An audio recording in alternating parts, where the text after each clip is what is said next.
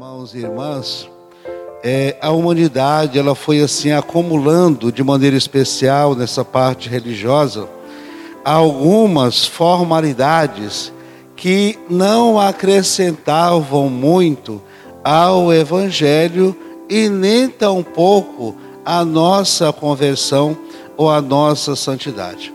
E aí, São Paulo, nessa primeira leitura, ele lembra que foi para contemplar e nos enriquecer com a glória e a palavra de Deus, que a Sua palavra foi manifesta e permanece entre nós.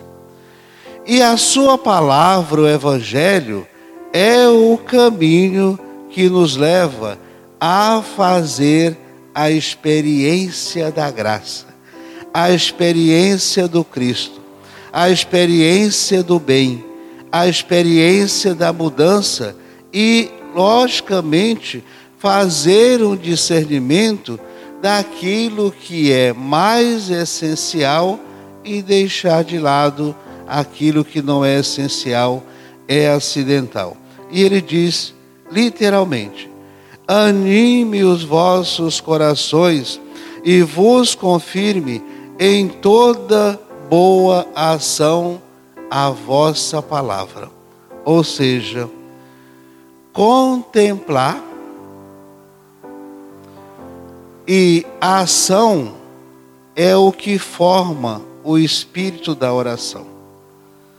A oração plena e perfeita, ela exige de nós a contemplação, o estar com a palavra, a observação da palavra de Deus, não de normas, e nos leva a uma ação.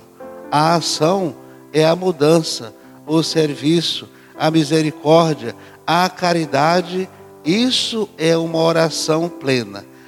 O nosso estar diante de Deus e o estar nos manda a fazer alguma coisa. A oração não é estática, a oração é dinâmica.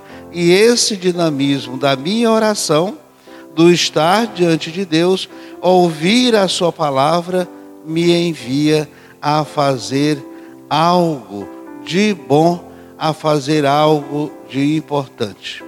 Já o Evangelho lembra também essa realidade do essencial deixando de lado o acidental.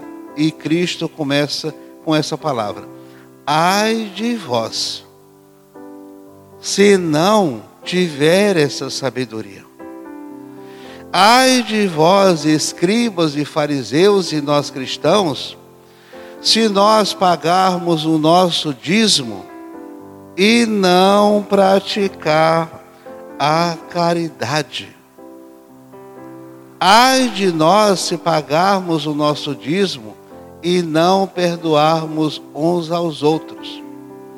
Ai de vós se nós rezarmos e não tiver caridade uns para com os outros.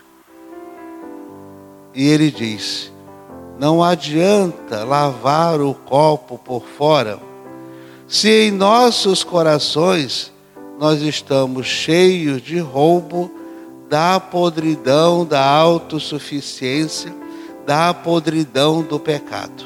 Não tem sentido. Formas não levam ninguém a lugar algum.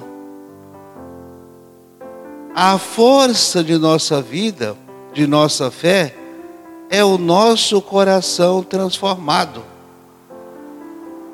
É o nosso coração edificado na Semana Santa, bem no início da Semana Santa, tem um momento em que o Evangelho nos diz: rasgai os vossos corações e não as vossas vestes. Ninguém faz sacrifício ou mudança com coisas externas. É a mudança do coração, é a mudança do pensamento, é a mudança da prática. E ninguém realiza uma prática se não tiver uma mudança interior. Aquilo que eu faço é reflexo daquilo que eu penso. Primeiro tem que entrar no coração Primeiro tem que entrar na razão.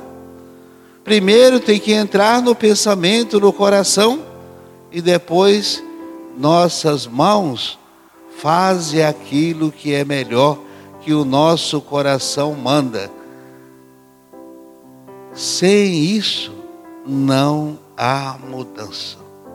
É preciso limpar-se primeiro por dentro, para que as nossas obras externas sejam límpidas, sejam transformadas, sejam transparentes diante de Deus. Limpar nossas consciências, nossos pensamentos, é isso que nos leva a uma perfeição de obra e de ação.